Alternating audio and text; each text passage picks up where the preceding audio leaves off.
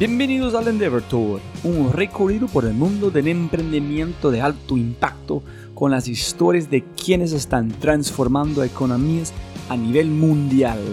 Este podcast es parte de una alianza conmigo, Robert G. Fry, y obvio, Endeavor, y mi podcast The Fry Show.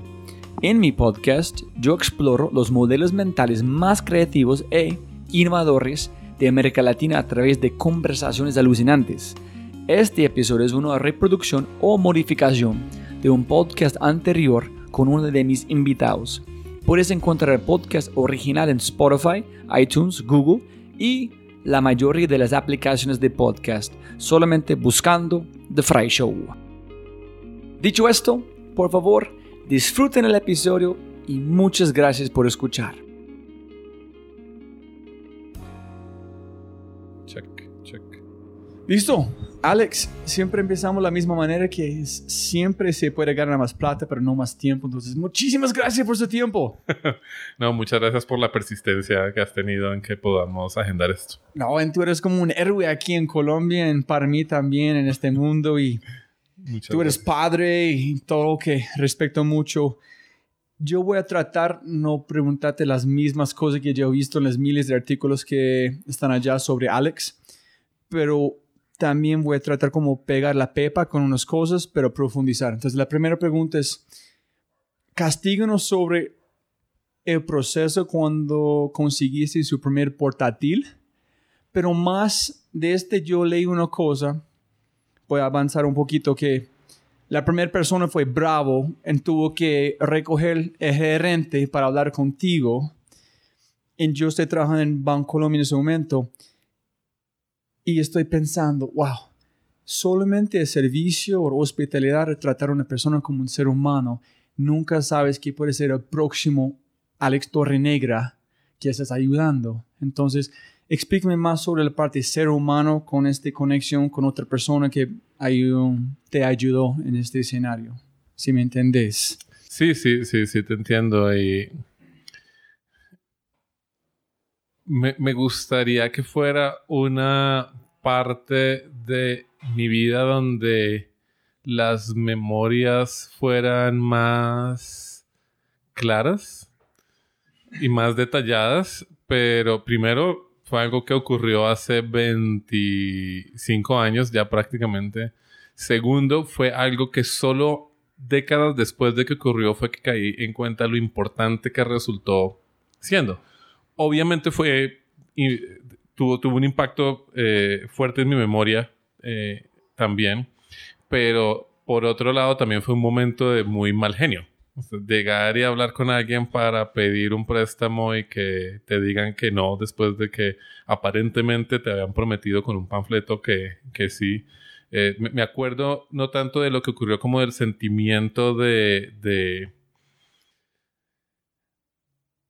tristeza y de sentirme incompetente, de saber que por lo que había soñado en ese momento, que era la posibilidad de comprar una computadora, no lo iba a poder hacer porque alguien había mentido en un panfleto diciendo que tal vez yo lo podía hacer. Entonces me, me acuerdo de ese, ese, ese, sentimiento, más que la empatía que pude haber llegado a generar o no generar con el cajero que eventualmente me llevó a hablar con la, con la gerente sí me acuerdo más en detalle de la conversación con la, con la gerente, me acuerdo eh, muy bien su, su, preocupación en un principio preguntándome por qué estaba pidiendo dinero y, y, y, por qué, qué opinaban mis papás de que yo anduviera pidiendo dinero en bancos y cuestiones, y cuestiones por el estilo. Eh, pero también me acuerdo que, que no practiqué ni pretendí hacer algo diferente simplemente lo que sabía. Digo que uno le enseñan mucho a practicar el pitch y memoricete el pitch hoy en día de tu startup, etcétera, etcétera. Pero en muchos casos es, es ser uno mismo y, y, estando viviendo en, en, San Francisco he tenido la oportunidad de conocer emprendedores que han levantado cientos de millones de dólares que, que créeme que son terribles haciendo pitch, pero cuando tú hablas con ellos te das cuenta de lo mucho que saben, lo, lo inteligentes que son, la cantidad de eh, información que han podido descubrir de las cosas que están haciendo y sobre las cuales están apostando, que inversionistas y personas eh, de un cierto nivel de inteligencia pueden ver entre esas limitaciones de comunicación y darse cuenta del potencial que tiene esa, esa persona. Entonces, eh, volviendo a, la gerente del banco que resultó dándome el préstamo, pues me acuerdo que fue una conversación muy normal donde simplemente le conté lo que, lo que yo tenía en mente y, las, y le respondí las preguntas que, que hizo. No fue algo realmente como eh, planeado en términos de cómo convencer a alguien o cómo caerle bien a alguien, sino entender bien cuál era el negocio que tenía en mente y tener la información y responderla honestamente. Pero allá también es una cosa muy interesante que posiblemente la razón que mucha gente está fracasando en su pitch es porque son conscientes.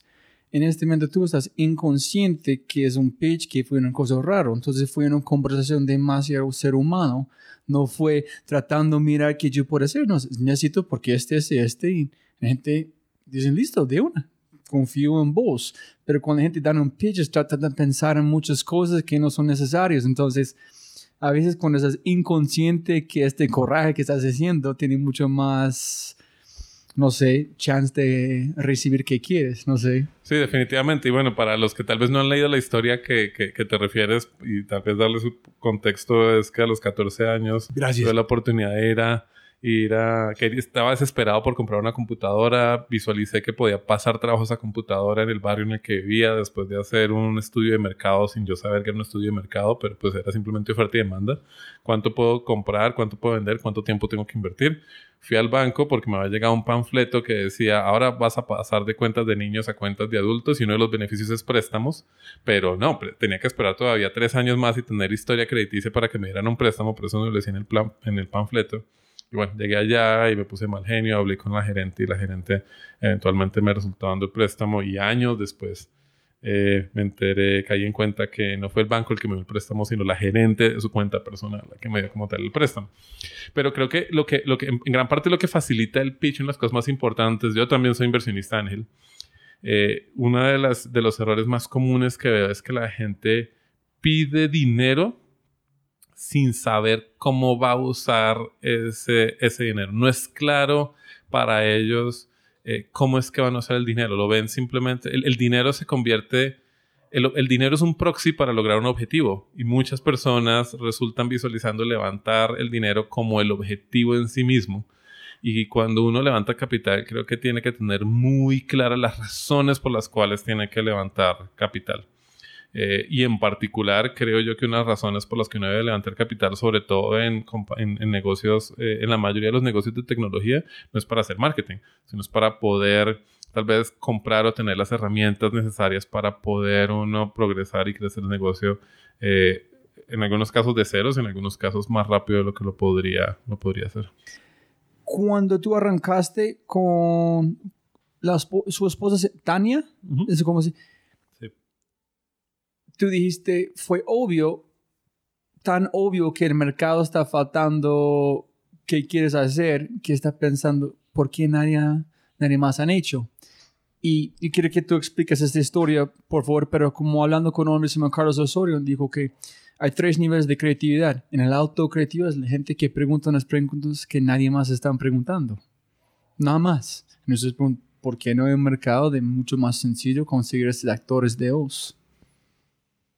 Entonces, ¿cómo fue la historia y cómo fue desde parte con tan obvio? ¿Qué es tu opinión de esta innovación y creatividad?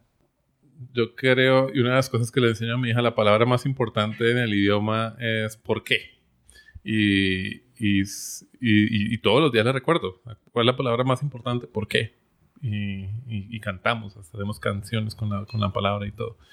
Eh, y fue algo que no, ¿verdad? No sé por qué.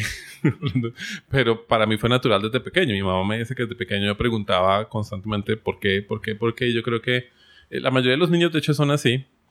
Eh, creo que, que, padres, madres y muchos maestros y eso le, le, quitan a, a, los niños y a las niñas esa, esa inquisitividad que uno naturalmente tiene.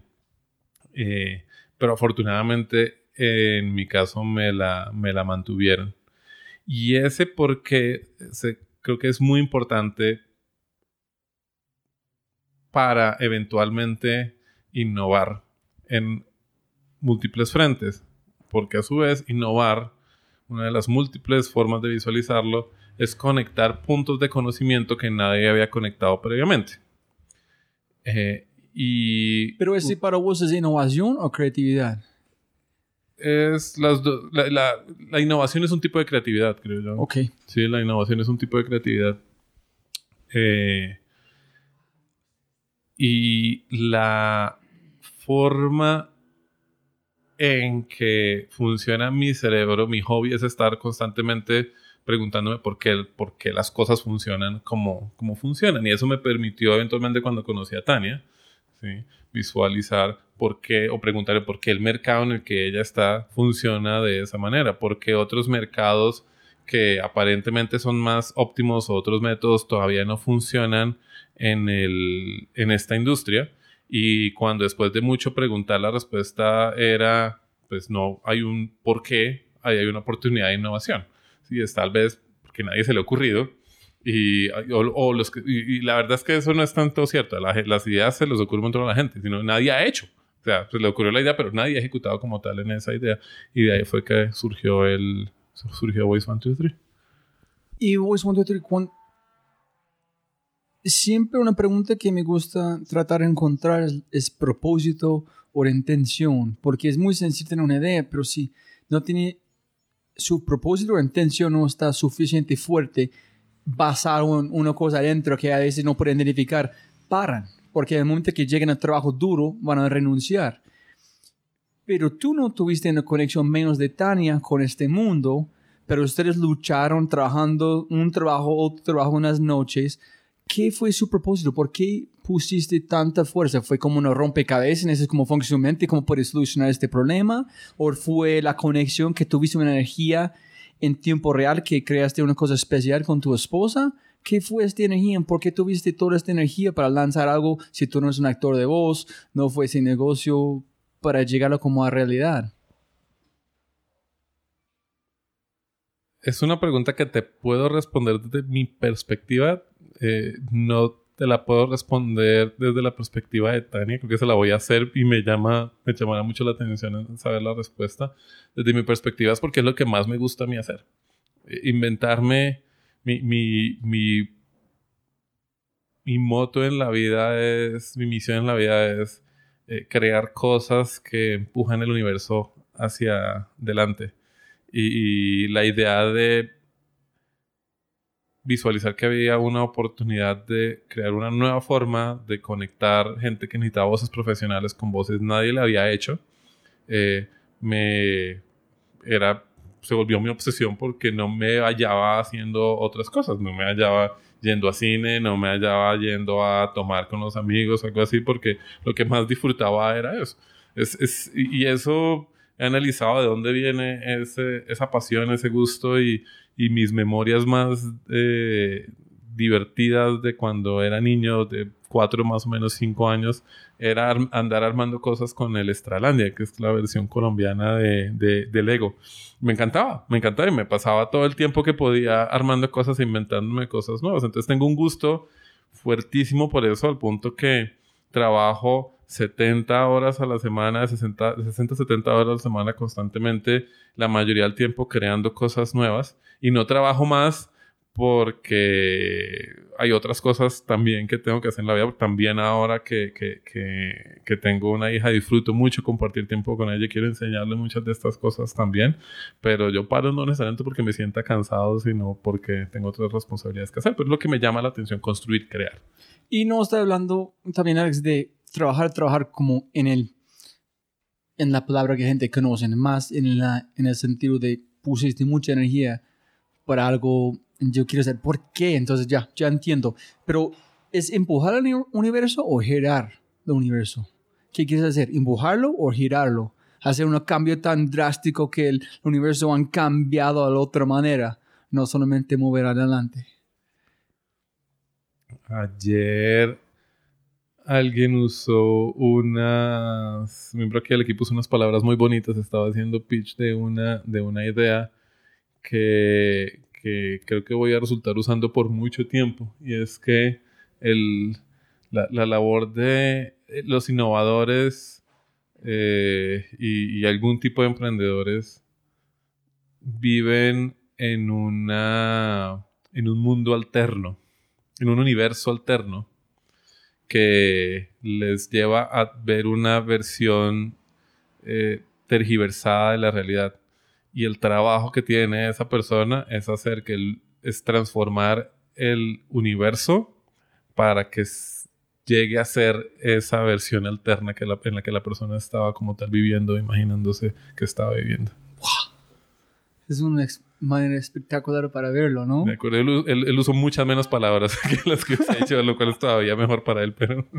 No, estoy pensando si tú estás como un Alex, entonces estás pensando en el mundo, que es su reto, ayudar gente a entrar a su mundo para verlo como tú lo ves, o tratando salir de su mundo para explicar cosas a otra gente envolviendo su mundo. ¿no?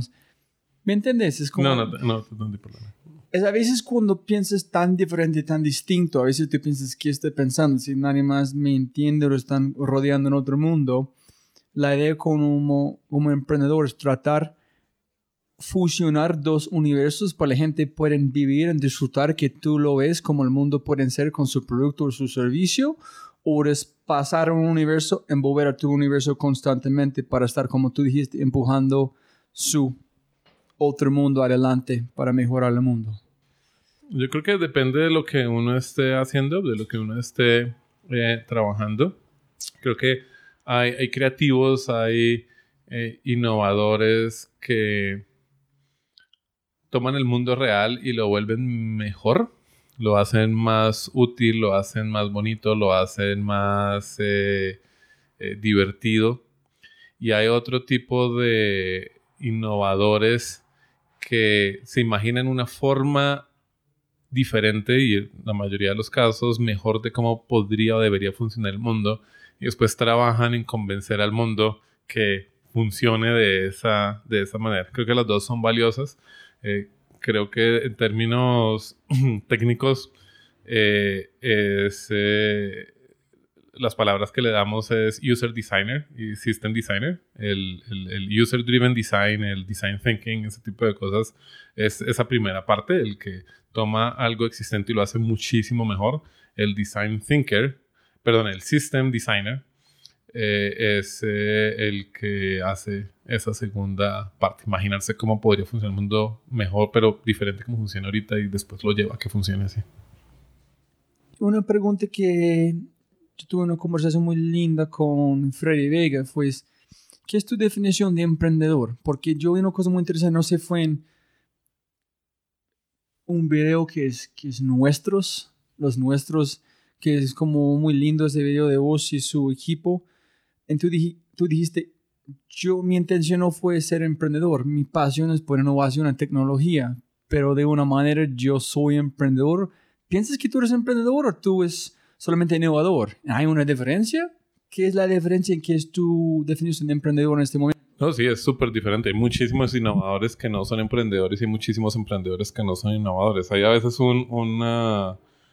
se sobrelapan los dos, pero eh, tengo, conozco mucha gente y tengo muchos amigos, muchos científicos que innovan un montón, pero no necesariamente están emprendiendo, trabajan en universidades, laboratorios, en compañías, eh, y el trabajo que hacen tiene un efecto significativo.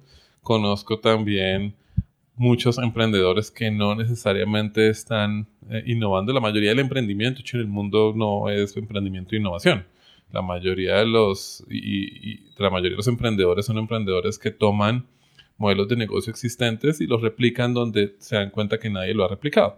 El que crea un restaurante, el que compra eh, apartamentos o casas y las arrienda, todo eso es emprendimiento. la señora que te vende arepas con chorizo en la, en la, en la calle, todos esos son, son emprendedores. Y está eh, a veces la solapa entre los dos, el innovador que resulta como tal emprendiendo.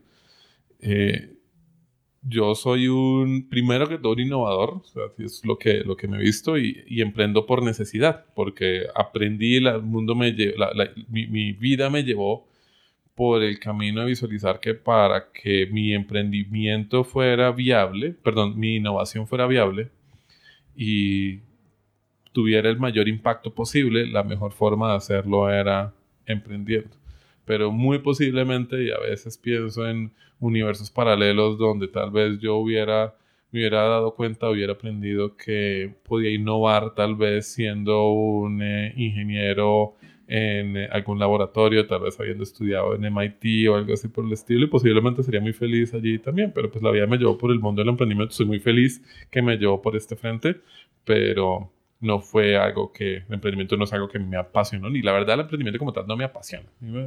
Es una herramienta como las muchas herramientas que, que usamos para crear lo que creamos. Es interesante, posiblemente también puede ser al revés, ¿no? Puedes ser un emprendedor, a través de ese emprendedor vas a convertir en un innovador de necesidad, pero no... Y, y, sí, y creo que muchas personas también llegan allá. Y conozco muchas personas que, cuya pasión es del emprendimiento y el emprendimiento para maximizar el impacto que tienen resultan innovando en forma significativa y también está bien con ellos. O sea, Listo, Alex, voy a aprovechar este momento para preguntar quién es la cosa que voy a preguntar después de un proyecto. ¿Qué es innovación de verdad? Porque yo trabajo en un centro de innovación, pero todavía yo pienso que el punto de innovación es en la parte cultural, en este momento, en la mentalidad de colombiano de Colombia, en tu perspectiva de los Estados Unidos trabajando mucho, ¿qué es la diferencia? ¿Qué es innovación para un emprendedor? ¿En qué es innovación en un negocio? Y hay personas en Colombia, empresas innovando o ellos están equivocados en qué exactamente es. Yo sé, es una pregunta muy amplia, pero... Es súper amplia, pero para mí la definición es simple y es eso. Innovar es conectar dos puntos que nadie ha conectado previamente y, y y las probabilidades de que esa innovación sea exitosa dependen muchísimo de la capacidad de ejecución de esa conexión, sobre esa conexión de esos dos puntos. Creo que eh, en donde hay una gran diferencia entre grupos, culturas, industrias, es, es el tamaño de esos puntos que se están conectando, la fortaleza de esa conexión y la distancia que hay entre los puntos. Conforme más lejos están los puntos que uno conecta, más radical tiende a ser la innovación y, mayor tiende a ser el, delta del impacto que puede tener en el universo. Eh, entonces, eh, hay innovaciones eh, drásticas que ocurren normalmente en laboratorios de research, laboratorios de ciencia, cuestiones, qué sé yo, como hoy, quantum computing, ¿sí? En donde realmente es conectar dos cosas que mucha gente está intentando conectar, pero que, que, que puede que hasta físicamente hablando es imposible conectarlas. Eh, pasando a una innovación menos fuerte, pero que tal vez es más fácil hacerla negocio de impacto y es la innovación tradicional en cierta medida de Silicon Valley y es crear nuevos modelos de negocio, como research aplicado. Eh, nuevas formas de, hacer cosas que nadie como tal había pensado antes eh, pasando a la innovación tal vez que se ve fuera de Silicon Valley, gran parte de la que se ve en Latinoamérica y es eh, tomar esos modelos de negocios que conectan puntos, de nuevo que no había conectado antes, pero entonces conectarlo ahora con, voy a conectar esta innovación que había con Colombia o con Argentina. Entonces, de nuevo, hay una innovación allá que nadie lo había hecho, nadie había ejecutado sobre eso, pero sigue siendo innovación. Ya la distancia está más cerca eh, entre esos dos puntos y entonces el impacto tiende a ser menos fuerte porque ya no es una innovación que tiene la oportunidad de afectar toda la raza humana, sino ahora es una innovación que solo afecta a una geografía como tal. Eh, al, emprendedor que monta un restaurante donde hasta uno puede argumentar ahí también hay innovación porque puede, puede que esté montando un restaurante en una zona donde nadie se le ha ocurrido antes montar un restaurante, entonces de nuevo está conectando dos puntos. Entonces es un rango súper, súper amplio eh, creo yo, y, ahí te di ejemplos en, más o menos en qué estado está cada una de las diferentes eh, culturas. No, sí, yo, yo siempre hablo con gente que es este salto cuántico horizontal, que es, por ejemplo, una empresa se llama SoftBank, invirtió un montón de lucas en una derrumba del aspirador de robótica porque están mapeando su casa. En esta información es la guerra nueva de Amazon, de Apple con este palante. Cómo mueven su casa, cómo su agua, su, todo su compartimiento ya. Esta información es oro. es más de oro, es de ser futuro. Entonces, una empresa que antes fue un aspirador, ahorita es uno de los líderes en mapeando su casa. Este es un salto horizontal conectando puntos que nadie han visto antes.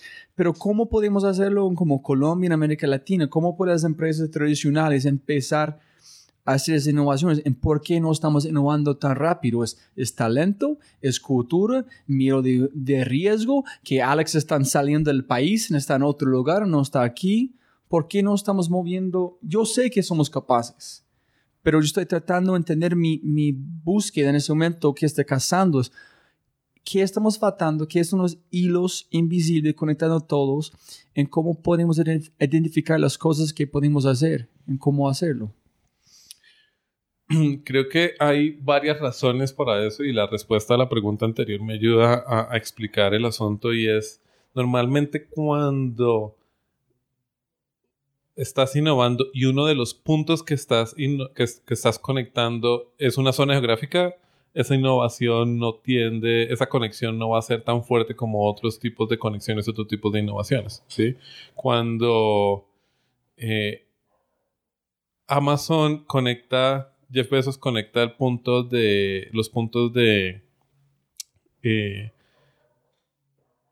Internet, libros, eh, tienda, ¿sí? que nadie los había conectado antes, la posibilidad de cambiar el mundo es mucho más fuerte que cuando alguien conecta el punto, los puntos de modelo de Amazon Colombia. Ya, ya la separación ahí no es tan fuerte, es mucho más obvia esa, esa conexión. Entonces, gran parte del emprendimiento que ocurre en Latinoamérica, lastimosamente, es eso. Sí, es, están conectando puntos de cosas que ya se inventaron con el punto latinoamericano.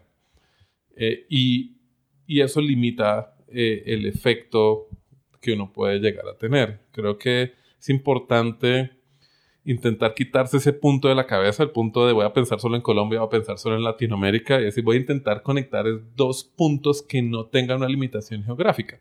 ¿sí? En el caso de Voice 123, voy a conectar Internet con compradores de voces con vendedores de voz. Estoy conectando esos tres puntos que nadie había conectado previamente y lo voy a intentar hacer. No lo limité a una zona geográfica, fue algo que hicimos simplemente pensando en cómo se hacía eso en una versión relativamente etérea, abstracta, que cuando simplemente funciona, pues tiene un efecto mundial ya por defecto. Eh, pero no es fácil, no es fácil hacerlo porque en Latinoamérica estamos acostumbrados desde niños a consumir de afuera. Y no crear. Ah, exacto. Y, consumimos muchísimo. O sea, consumimos películas, consumimos ropa, consumimos marcas, consumimos televisión, videojuegos, etcétera, etcétera. Entonces, cuando nosotros vemos que todo lo chévere, todo lo cool, todo lo divertido, todo lo útil viene de afuera, pues ni se nos pasa por la cabeza imaginarnos que nosotros acá tenemos las capacidades de poder hacer algo que llegue a tener un impacto eh, global. Y no solo eso, sino que nos hace creer también que el asunto es más fácil de lo que realmente es, pero las marcas que nos llegan a nosotros acá, los servicios que nos llegan, son los casos de éxito, que fueron los que pudieron crecer ya y, escalar, pero para que esos casos de éxito existan, hubo muchas otras pruebas y experimentos y ejercicios que a los cuales nosotros nunca llegamos a ver. La cantidad, por ejemplo, de compañías en el mundo que se, que se han dedicado a hacer carros Sí, posiblemente está en las decenas de miles.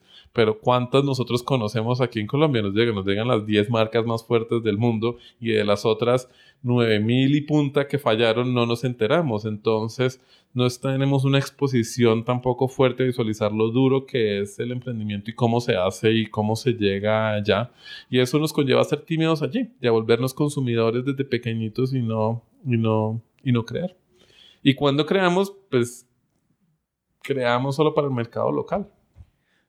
Hay dos temas allá, Alex. Uno es, es un techo invisible mental que la gente tiene aquí ahora como en Latinoamérica, que es no real.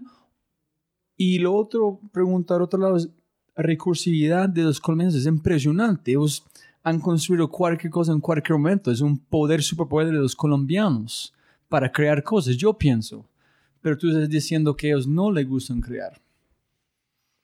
Eh, o están diferentes no, sí recursividad. pero no, no, no, pensamos en crear algo de escala mundial. Creamos muchísimo de escala, pero, pero a escala local. Y ah. tampoco es que creemos tanto. O sea, comparado a otras culturas que son mucho más creadoras de lo que hacen. Tú vas a... India. A, sí, India es un ejemplo, pero vas a Japón y Japón crea todo lo que hace. China crea todo lo que hace. ¿sí? Eh, eh, Estados Unidos es el país que todavía tiene la mayor diversidad de exportación del mundo. Es el que exporta la mayor cantidad de cosas diferentes del mundo. Nosotros nos podemos inventar muchas cosas, pero la mayoría de las cosas que... Mira esta habitación. ¿Cuántas cosas acá no las inventamos en Colombia? Sí, la mayoría de lo que está aquí no... Muchas las creamos acá en Colombia, pero copiando modelos de afuera. Sí, entonces creo que, que, que, hay mucho patriotismo y nacionalismo y a veces eh, creemos que, que que hacemos más de lo que realmente podemos resultar haciendo allí. Oh, listo, para cerrar este tema, antes de abrir como una caja de Pandora, es si puedes recomendar algo pensando no en, como en emprendedores, porque yo pensé que ellos van a construir cualquier cosa sin pensar como quieren. Para empresas grandes que necesiten innovar o van a morir o en, un sentido, ¿qué necesitamos hacer en Colombia? Es cambiar nuestra mentalidad de conectar puntos horizontales mucho más grandes es buscar más talento entre lo que ayudarnos a pensar diferente. ¿Qué son tres o como dos, uno recomendaciones que necesitamos tener en las empresas grandes para innovar? Yo creo que lo primero es quitar la palabra Colombia de la pregunta. Porque cuando dices que es lo que tenemos que hacer en Colombia para hacerlo, ya te estás poniendo un límite en términos de dónde hacerlo. Sí, y creo que es mucho mejor cuando, cuando la pregunta es, ¿qué es lo que tenemos que hacer para, para mantenernos relevantes? Y en muchos casos la respuesta es, tienes que irte global, ¿sí? tienes, que, tienes que pensar en algo a nivel mundial y dejar de pensar en cuestiones solo para Colombia, porque conforme más global es el mundo, más, más difícil es, es, es, mantener liderazgos a nivel local de algo cuando el competidor grande a nivel global llega y nos come. Por ejemplo, un, ejemplo que estamos viendo todos aquí todo el tiempo. ¿Quiénes eran los que hacían más dinero con transporte público en Colombia? Colombianos con sus taxis, con compañías de taxis, etcétera, etcétera. ¿Sí? Hoy en día, ¿cuáles son las dos marcas grandes que, que existen aquí en, en, Colombia a la hora de agarrar taxis? Uber y Cabify. ¿Sí? Y Easy Taxi y la, la, la, tercera o cuarta es, es Tapsi. ¿sí? Pero fíjate cómo llegó gente afuera y ellos son los que están haciendo más plata hoy, hoy en día. Entonces, eh, ¿Y por qué? Porque es una estrategia, una estrategia global. Pensar que hoy en día puedes competir con, con algo local es difícil de hacerlo cuando, cuando el mundo es, es un solo mercado. Entonces, olvida la palabra de dónde estás en solamente pensar en qué tiene que hacer. Sí, y una, y una de las cosas que, por ejemplo, que también es, es importante a la hora precisamente de cómo, cómo innovar a nivel global es muchas veces Intenta salirte de tu red de gente que conoces por, por tu limitación geográfica y ve a buscar personas en otros mundos, en, otros, en otras áreas. Eh, porque ellos te van a permitir encontrarte y conectarte con puntos diferentes, perspectivas eh, diferentes. Si los socios, cuando uno está buscando socios para emprender y para armar equipos, uno tiene que buscar gente relativamente opuesta a uno que lo complemente eh, pues bueno, si puedes conseguirte una persona de otra cultura, todavía mejor porque te va a complementar mucho más. Pero si eres colombiano y tu socio es colombiano, pues allá tienes una, una limitación. ¿sí? O si tu socio vive en Bogotá y tu socio vive en, Bogotá, también los dos tienen perspectiva. Pero si tú eres colombiano que vive en Bogotá y tu socio es un indio que en Mumbai, se van a complementar mucho más. Obviamente un montón de retos eh, eh, culturales, pero pues eso ya es otra conversación. Pero, pero es salirse de la zona de confort en la que uno anda y explorar otros mundos, explorar otros, otros mercados. Y también van a ayudarte como con muchos más puntos lejanos para conectar, menos de sumo, sus visiones solamente en una dirección es imposible. De acuerdo. Y que uno llega también con otras perspectivas allá que tal vez nadie se le, se le había ocurrido porque no había, porque no habían tenido esa forma de ver las cosas que uno, que uno trae. Eh, lo, que hicimos en Voice 123 cuando creamos la idea de vamos a crear un sitio para conectar eh, oferta y demanda en voces es porque yo tenía algo ya de experiencia en un marketplace de casas vacacionales Y pues básicamente lo que se me ocurrió es porque este modelo no existe acá, es el mismo modelo. Pero pues ¿qué pasa? Nadie en la industria de voces, tal vez con experiencia en el otro, en ese modelo de casas vacacionales se le ha ocurrido conectar esos dos puntos. Entonces era importante venir de afuera con una idea para, para, para tal vez entenderla porque desde adentro uno no se le ocurre. Sí, tengo muchas preguntas allá, pero voy a volver a, a vos en este sentido. Tú hablaste en unas partes sobre un fracaso, no me acuerdo, pero ahorita la palabra fracaso, un aprendizaje con Endeavor, que ellos dijeron que no estaba listo, no sé, es el mismo tema, pero hablaste en un artículo que estaba leyendo que demoraste un año más o menos vos y Tania para recuperar, para entrar otra vez. ¿Qué pasó y qué fue, cómo, cómo fue su, la capacidad intrínseca para seguir adelante? ¿Es convicción que necesita un emprendedor? ¿Es intención? ¿Perseverancia? ¿Cómo es esta historia tratando de conectar a estas capacidades de un ser humano para avanzar? Te puedo dar detalles de lo que ocurrió allí. primero cuando nos presentamos a, Endeavor con, con, Leonardo Suárez, un socio mío, lastimosamente, eh, después de que todas las señales que hemos recibido, todo el feedback que nos habían dado era que básicamente estábamos adentro. Cuando finalmente en la última decisión no nos no, no entramos. Y eso fue un golpe duro, sobre todo viendo muchos otros colegas y amigos en ese mismo proceso, eh, sí siendo aceptados. Eh, después un año y medio y, tuve la oportunidad de volver a presentar esta vez con, con, con Tania, mi otra socia.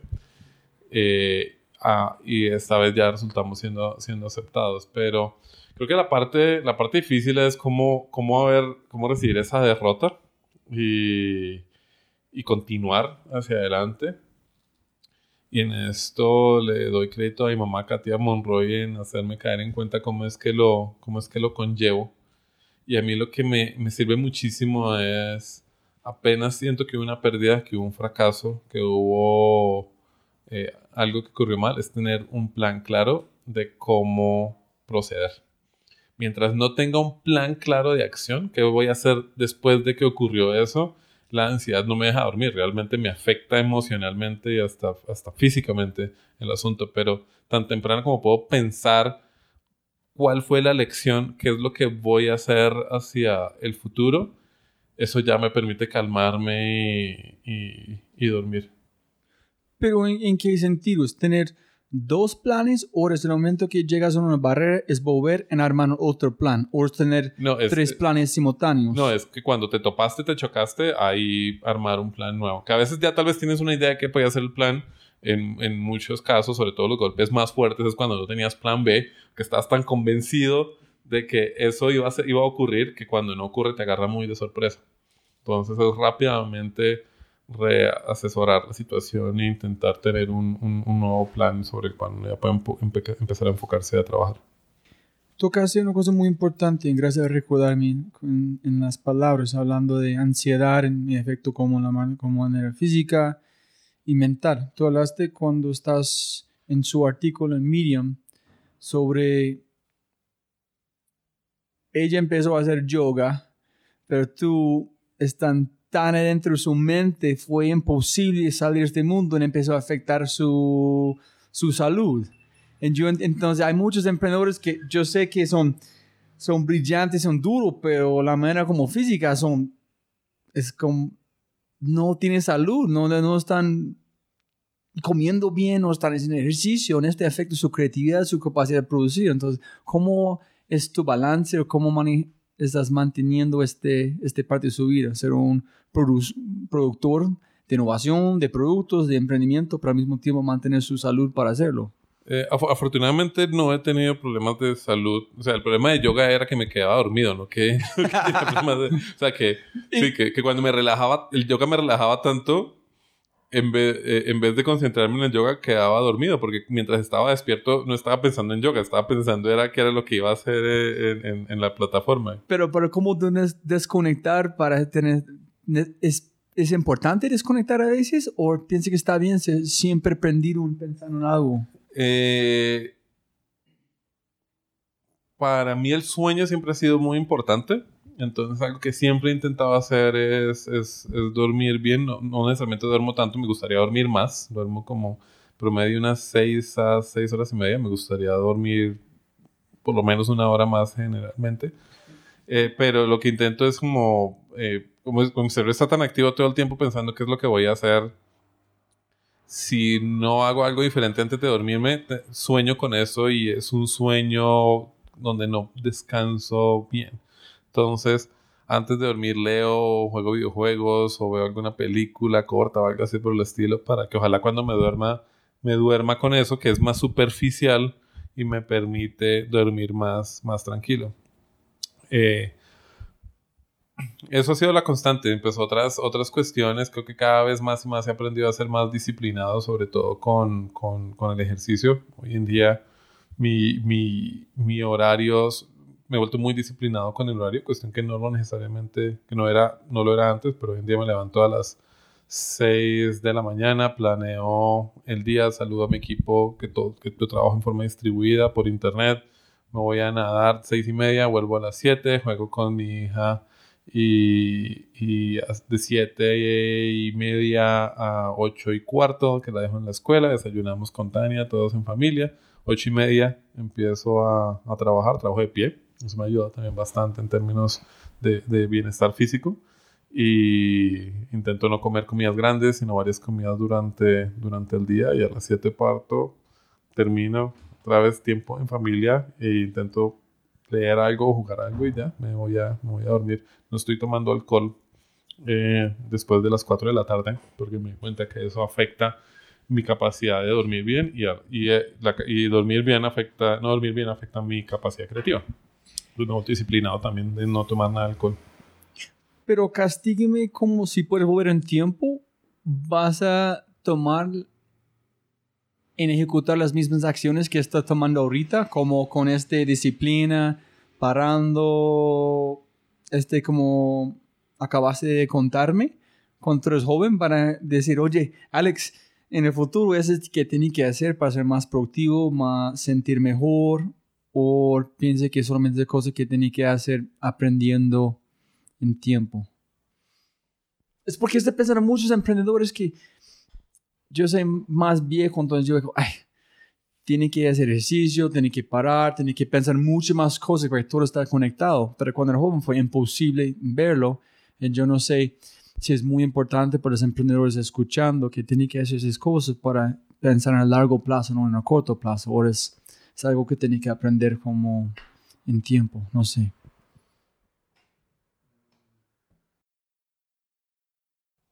Yo creo que depende mucho del, del, del, individuo. Eh, en mi caso, hay algunas cosas que le doy más prioridad que, que a otras y, y, realmente no hago nada que sienta que no me gusta hacer. Una de las razones que me gusta nadar es porque medito mientras nado, pero mi meditación es más una meditación como de reflectiva, que voy a hacer en la vida, que voy a hacer con estos proyectos, etcétera, etcétera. De hecho, es de los pocos tipos de deporte que me gusta hacer. Entonces, no, e, en general, eh, eh, pero descubrir eso me tomó tiempo, porque intenté hacer un montón de deportes y no daba. Entonces, intentar, intentar, intentar hasta que encontré algo que, me gustó y me quedé haciendo eso. No, yo entiendo. No, es que estás escuchando, no me acuerdo quién fue un gran emprendedor, persona en, en un podcast diciendo que yo odio ir al gimnasio, odio hacer pero yo hago porque yo sé que tengo que hacerlo, van a ayudarme a ser mejor mi trabajo no hago porque me gusta, yo hago porque yo sé con este mejor salud físico puedo hacer más cosas en ser más productivo que me gusta más. Que es, pienso que fue, no, pienso que fue DHH hablando de como su rally del 24 como de, ¿cómo se llama? Le Mans. Diciendo, no me gusta el gimnasio, pero antes de hacer este como carrera, yo tengo que hacerlo para estar listo, para que me encantan este, montar este carro. Sí, sí, de acuerdo. No, y hay, muchas cosas que creo que uno tiene que hacer que no le gusta hacer. Me pasa eso principalmente es con el hecho de tener una compañía y cuestiones por el, por el estilo que toca, que toca que no necesariamente las disfruto. Entonces lo que intento es rodearme de personas que sí les gusta mucho hacer eso y, y que lo hagan con, con pasión.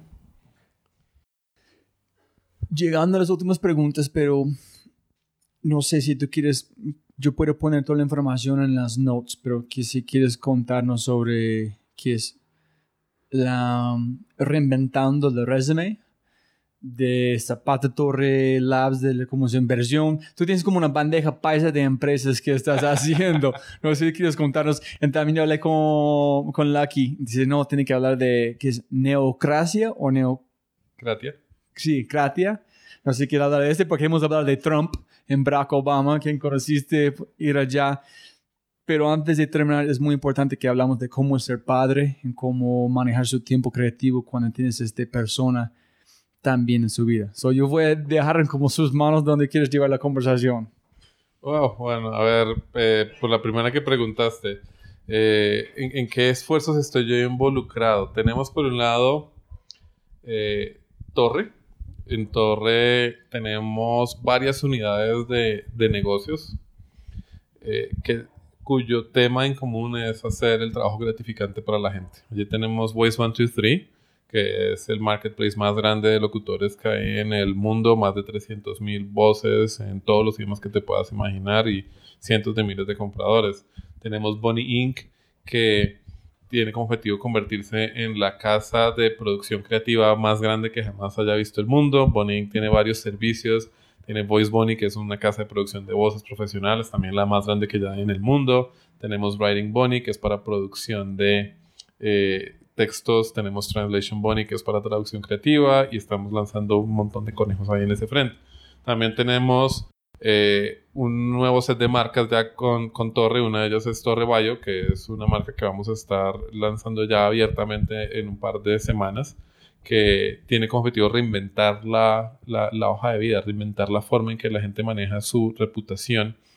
Eh, y porque lo que hemos visualizado, lo que hemos identificado es que hoy en día el, el resumen la hoja de vida, lo que existe en Internet, eh, LinkedIn y otros tomaron el concepto de hoja de vida del siglo pasado que uno le imprimía una o dos páginas, lo pusieron en Internet y ya. Pero, pero, pero Internet permite que la hoja de vida sea mucho más que una hoja de vida, que no sea un resumen, sino que sea tu biografía, que tenga un montón de información tuya, que la puedas filtrar, que la puedas mostrar, que la puedas portar a una app, que la pueda poner información allí, que la puedas mapear, que puedas recibir recomendaciones de otros sin tener que acudir a cartas de recomendación, etcétera, etcétera. Es una, es una apuesta súper, súper ambiciosa, súper loca, difícil que tenga atracción, pero si logramos que tenga atracción, efectivamente reinventaremos la forma en que, en que, en que la gente se va a conocer a sí misma.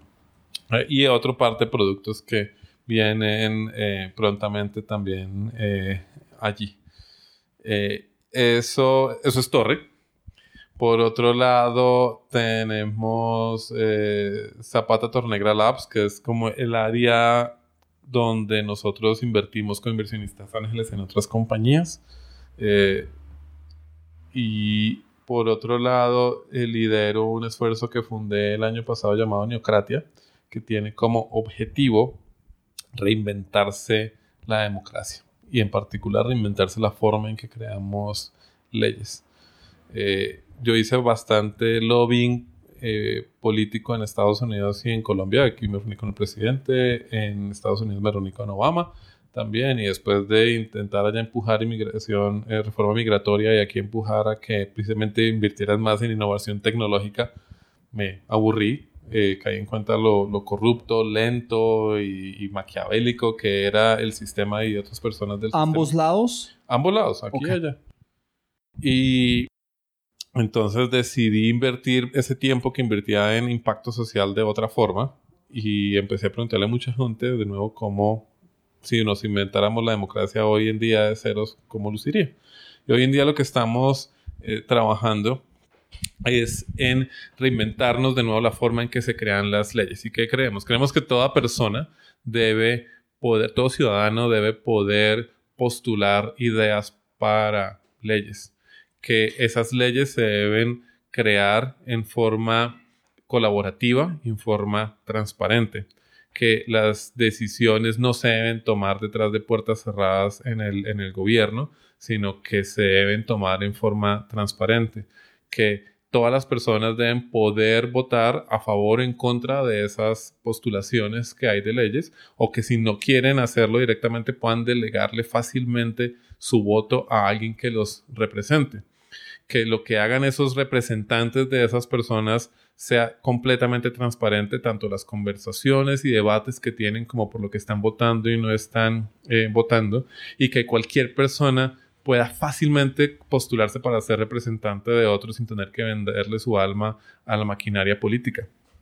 Eh, eso es ambicioso. sí, eso es súper ambicioso.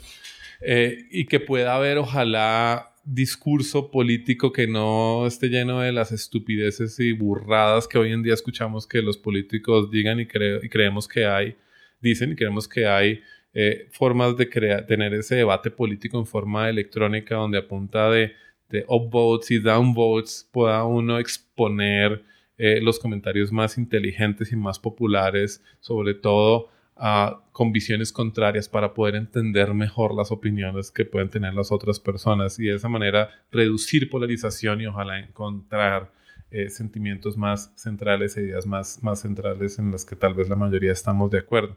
El, el plan es ambicioso, eh, aunque lo es simple, vamos prontamente a lanzar una campaña donde vamos a identificar las áreas en el mundo, porque esto es un esfuerzo donde somos varios voluntarios de seis eh, países que, en donde vamos a apoyarles a crear un movimiento político para elegir suficientes personas para en sus, en sus eh, ramas legislativas, el Consejo, Congresos, etcétera, para que puedan votar para mejorar la forma en que esa rama legislativa funciona, donde se reemplazan esos representantes que hay allá con una plataforma electrónica donde los ciudadanos pueden postular leyes, tener debate inteligente, colaborar en la creación de leyes, votar, eh, delegar su voto a representantes, cambiar el voto, cambiar su representante cuando se da cuenta que ese representante realmente ya no lo está representando como la persona quería y finalmente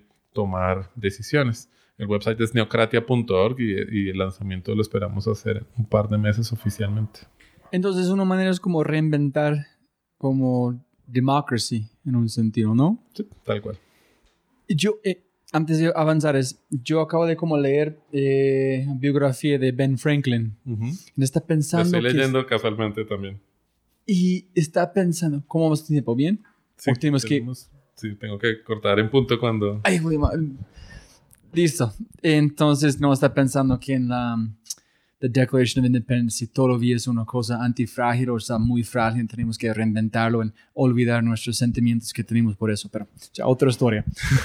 no, que el, el, último sitio que creo que yo va, que va a cambiar eso va a ser Estados Unidos, porque la constitución allá es casi que más sagrada que la Biblia. Eh, entonces, ah, creo que tal vez más a nivel local resulte, resulte habiendo cambios allá eh, y, sean otros países, otras democracias las que resulten llevando la batuta y liderando innovación en términos de sistemas democráticos. Listo, entonces rapid fire questions para terminar, porque tenemos más, como dos horas más contigo, pero ya, listo, pienso que ya contestaste qué es creatividad, es como innovación, es una manera de cómo conectar puntos. Listo. Eh, el mensaje grande, una cartelera enorme enfrente del aeropuerto Dorado para todo el mundo, ¿qué mensaje vas a poner allá? Tengo que pensarla. Un segundo. ¿Qué mensaje pone? Podemos ver, tú puedes pensar. ¿Qué mejor o peor consejo? ¿Mejor y peor? O peor. ¿Cuál? O los dos si quieres. En su vida. Es que mejores. He recibido muchos, muchos consejos muy buenos. Y. Y escoger uno en particular es, es difícil.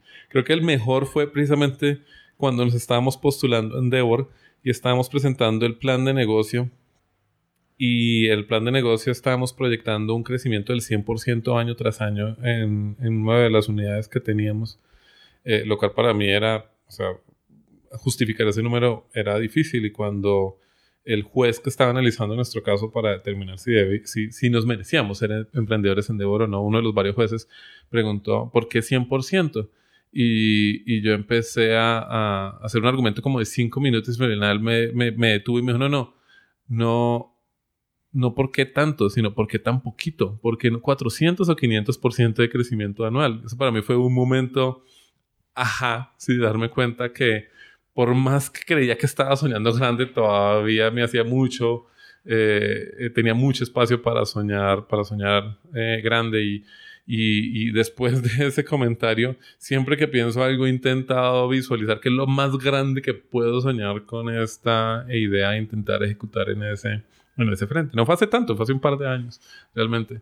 Y, y el peor consejo fue un cliente que tuve aquí en Colombia, muy exitoso él, creo que era de mis clientes que más dinero tenía, donde una vez me dijo algo así como, no deberías donde le, hice un par de preguntas y le pedí consejos en términos de qué hacer como profesional y, lo rápido que yo quería probar ciertas ideas. Y me dice, no vayas tan rápido porque vas a llegar a tus 30 y no vas a tener nada que hacer porque ya vas a estar aburrido de haber hecho todo lo que querías hacer. Me pareció extraño y en retrospectiva creo que definitivamente el consejo más raro y peor que haya recibido porque por el contrario cada vez que voy llegando a algo la ambición y el sueño cada vez es más, más grande y más divertido.